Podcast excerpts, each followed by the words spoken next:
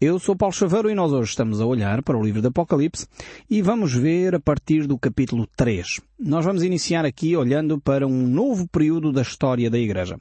Como vocês têm vindo a acompanhar o programa sabem, nós entendemos que estas sete igrejas aqui do livro de Apocalipse representam períodos históricos uh, da vida da Igreja cristã. Então já vimos a Igreja de Éfeso, Esmirna, uh, Pérgamo e agora vamos ver de facto a Igreja de Sardes. Também analisámos a Igreja de Tiatira no último programa e agora vamos ver a Igreja de Sardes. Esta igreja de Sardes representa o período entre o ano 1517 e o ano 1800. Claro está, aqui estamos a dar uh, dados, datas, mas são períodos que não são estanques, como é óbvio, não são períodos uh, hermeticamente fechados, que começa mesmo a 1 de janeiro de 1517, não tem nada a ver com isso, são datas uh, por causa de fenómenos que ocorreram dentro da comunidade cristã, dentro da igreja, cisões até da igreja, que fazem com que nós possamos identificar mais ou menos nestes períodos mudanças de atitude, mudanças uh, que ocorreram dentro da comunidade cristã. E por isso podemos identificar estas sete igrejas nestes períodos históricos.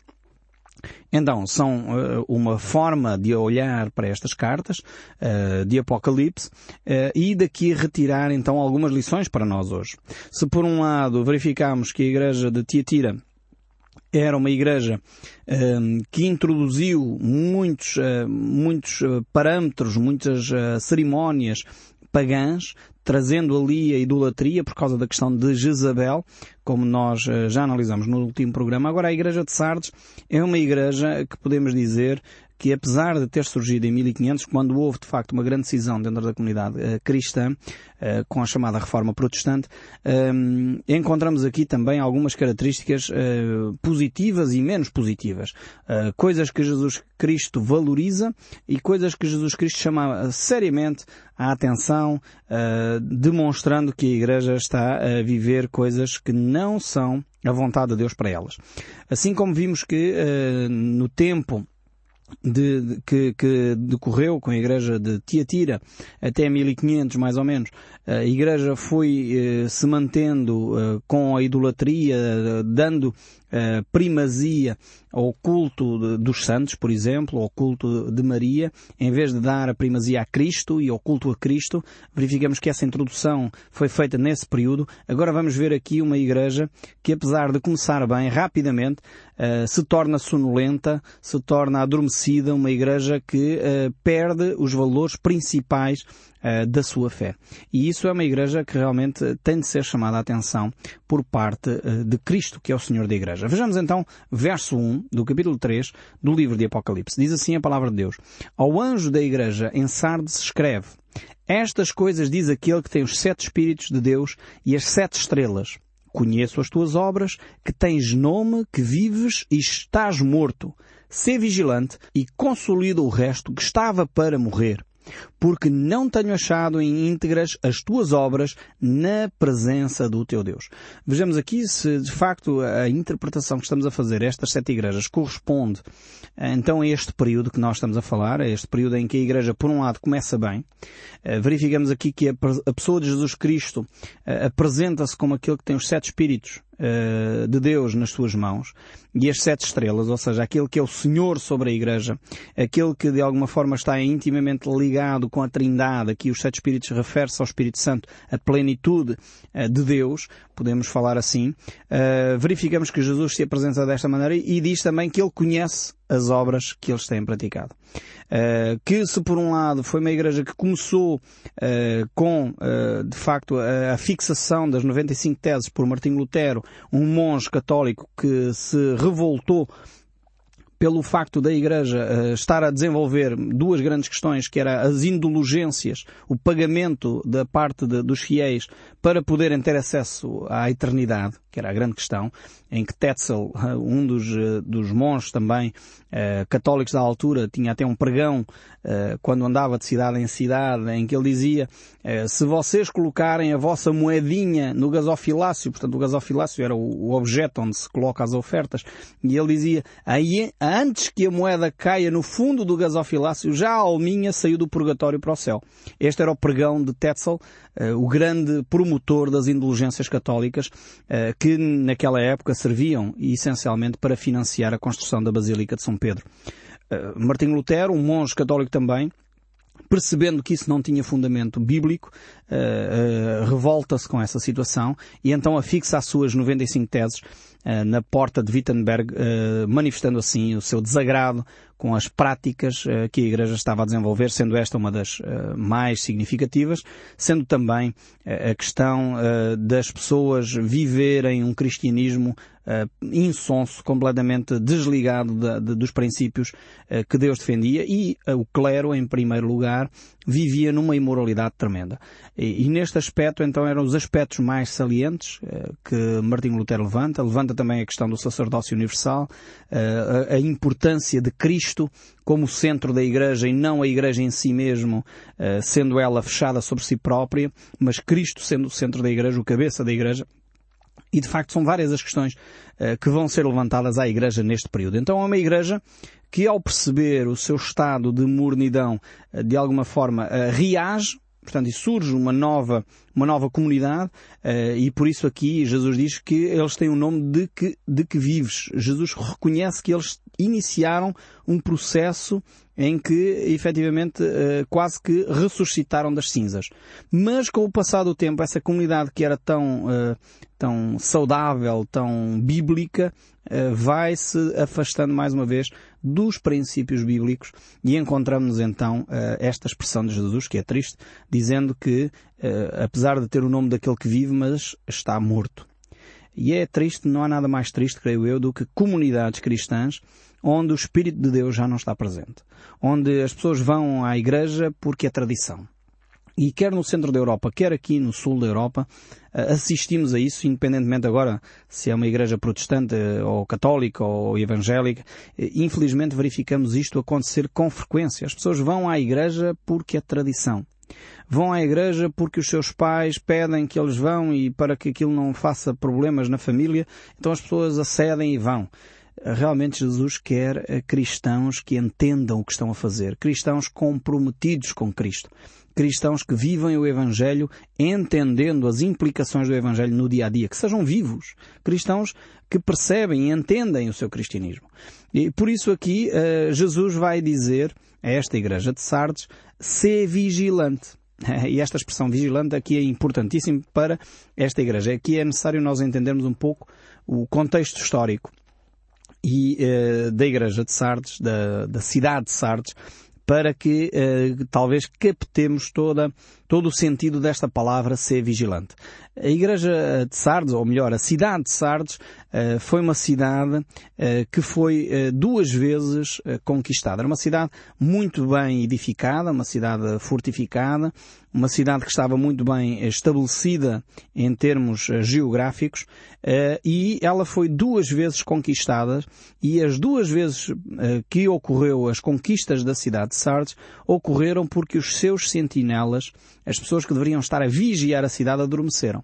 Isso ocorreu na altura do Império Persa, a primeira vez, e depois ocorreu mais tarde com o general grego Seleucus, e mais uma vez a razão foi porque o sentinela deveria estar vigilante e não estava. Então quando Jesus aqui diz sede vigilantes, Jesus de alguma forma está a relembrar que para a cidade de Sardes foi vergonhoso duas vezes o facto de não estarem vigilantes. E à igreja de Sardes poderia ocorrer a mesma coisa. Ou seja, se eles não estiverem a vigiar, pode-lhes ocorrer a mesma coisa que ocorreu à própria cidade em que a igreja está estabelecida. Ou seja, é fundamental um cristão estar atento. Estar atento às investidas do inimigo. O apóstolo Pedro utiliza uma imagem extremamente interessante, mais uma vez um, um simbolismo, mas uh, é, é bastante relevante quando ele diz que Satanás é como um leão que anda ao nosso derredor à procura de oportunidade para nos tragar, para nos uh, comer vivos.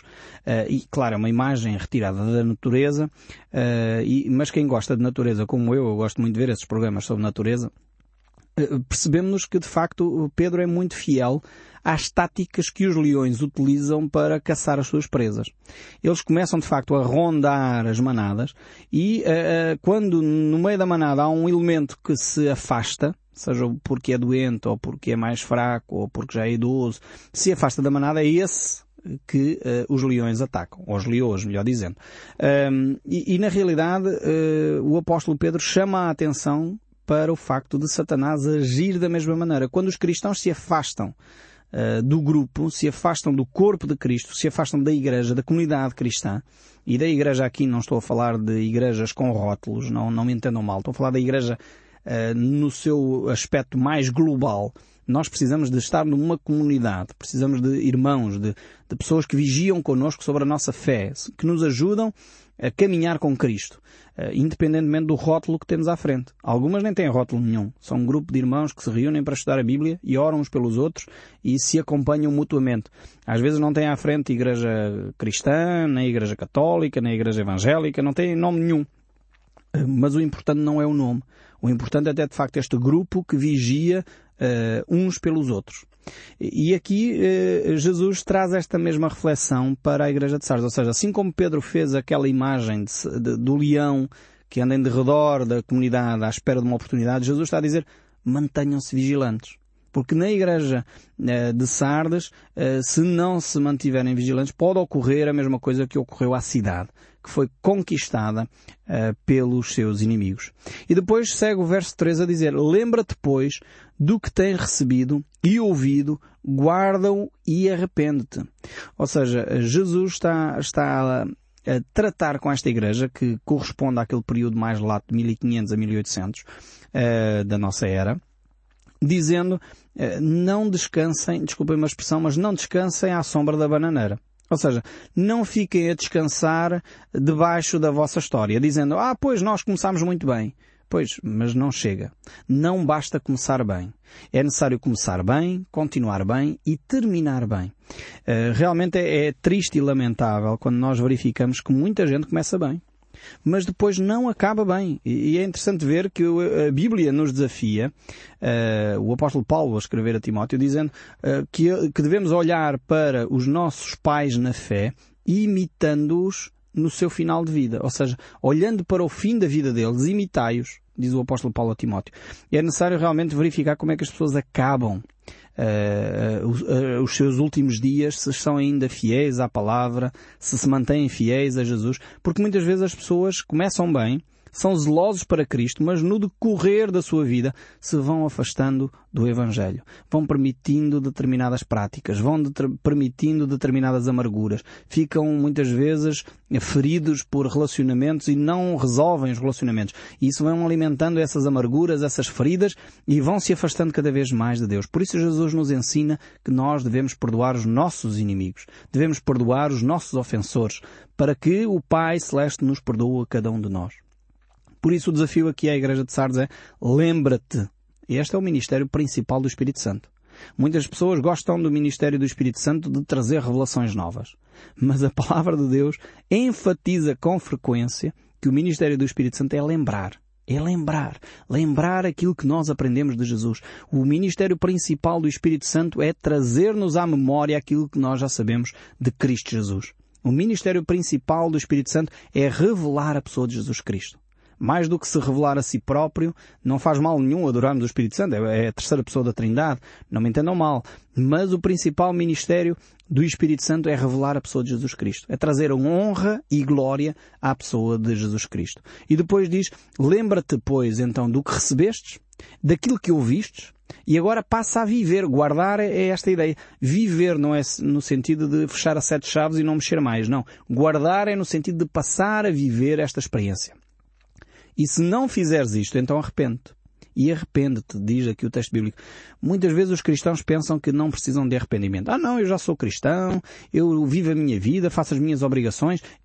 Se és assim, então tenha humildade suficiente de reconhecer os teus erros.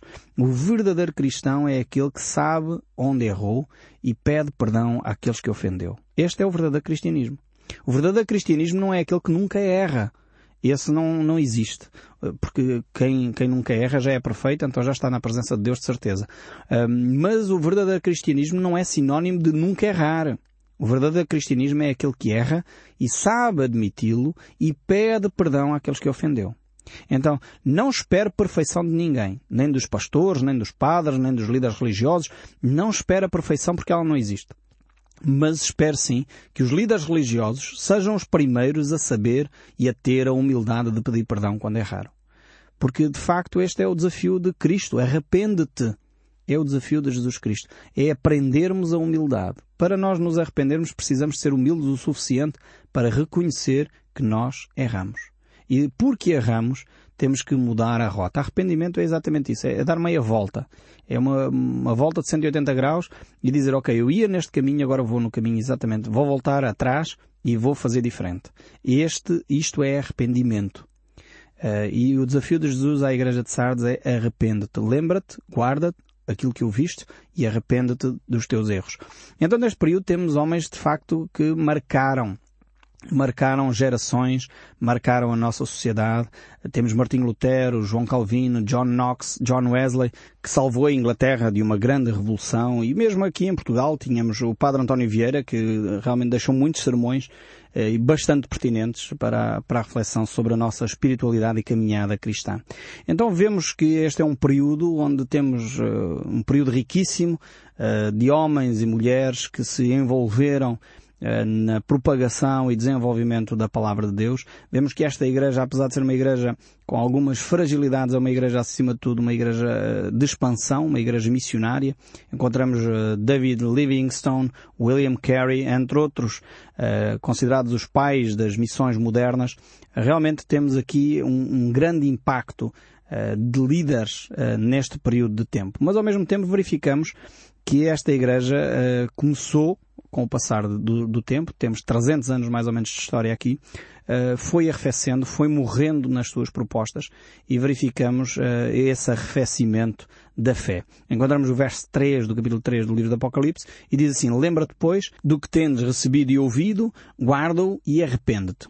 Porquanto se não vigiares, virei como ladrão, e não reconhecerás de modo algum em que hora virei contra ti. Tem, contudo, em Sardes umas poucas pessoas que não contaminaram as suas vestiduras e andaram de branco junto comigo, pois são dignas. O vencedor será assim vestido de vestiduras brancas e de modo nenhum apagarei o seu nome do livro da vida. Pelo contrário, confessarei o seu nome diante do meu Pai e diante dos seus anjos. Então temos aqui vários simbolismos nesta, nestes textos que nós acabamos de ler. Uh, primeiro aspecto, é interessante ver Jesus salientar aqui a, utilização de uma expressão o livro da vida. Por um lado, poderíamos dizer uh, que neste livro uh, é um, mais uma vez um símbolo onde, de facto, Jesus inscreve um, ehm, os nomes daqueles que se entregam uh, nas suas mãos. Poderíamos uh, pôr em oposição, em contraste, o livro da geração de Adão, que encontramos no livro do Gênesis, uh, e onde podemos ver Paulo a citar a ideia em Romanos 3.23 que todos aqueles que pecaram carecem da glória de Deus. Ou, está, ou seja, todos aqueles que pecaram estão inscritos nesse livro de Adão.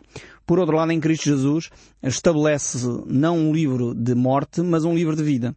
Um livro daqueles que, de alguma forma, se aproximam de Jesus Cristo, confessam o seu pecado, reconhecem, arrependem-se, como nós já vimos anteriormente, uh, e aceitam Jesus Cristo como seu Senhor e Salvador. Esses, então, são inscritos no livro da vida e terão então vida eterna. Serão uh, pessoas que irão receber um testemunho positivo diante do Pai e dos seus anjos.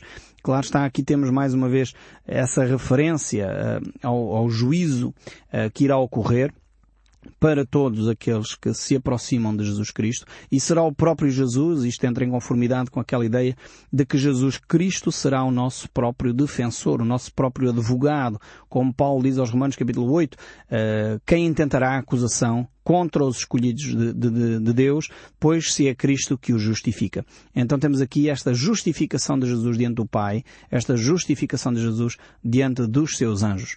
E o livro do Apocalipse surge então de novo esta ideia uh, e por isso esta imagem aqui do livro da vida, onde se inscreve o nome daqueles que aceitaram Jesus Cristo como seu Senhor e Salvador.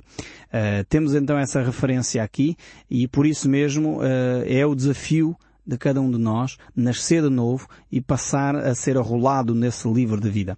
É como se, no fundo, houvesse um novo uh, registro de nascimento. Quando nós nascemos aqui na Terra, quando os meus filhos nasceram, Natanael, Josias e a Débora, eu tive que ir junto lá na Amadora, eles nascemos lá, eu registrei-os lá na Amadora, e, e tive que fazer o registro, o nome deles, se podia ser aqueles nomes complicados que eu arranjei para os meus filhos, o Natanael, o Josias e a Débora, porque tinha que ser em conformidade com os registros, ainda não havia liberdade para darmos o nome que achamos mais adequados aos nossos filhos, uh, e no entanto tive que alterar os nomes porque não podia ser, eu queria até Neemias, mas depois não deixaram porque não constava nos registros, uh, mas aqui verificamos que quando nascemos de novo, Jesus uh, estabelece um novo registro. Um registro que é feito nesse livro de vida, onde de facto aqueles uh, que estão inscritos são aqueles que nasceram de novo.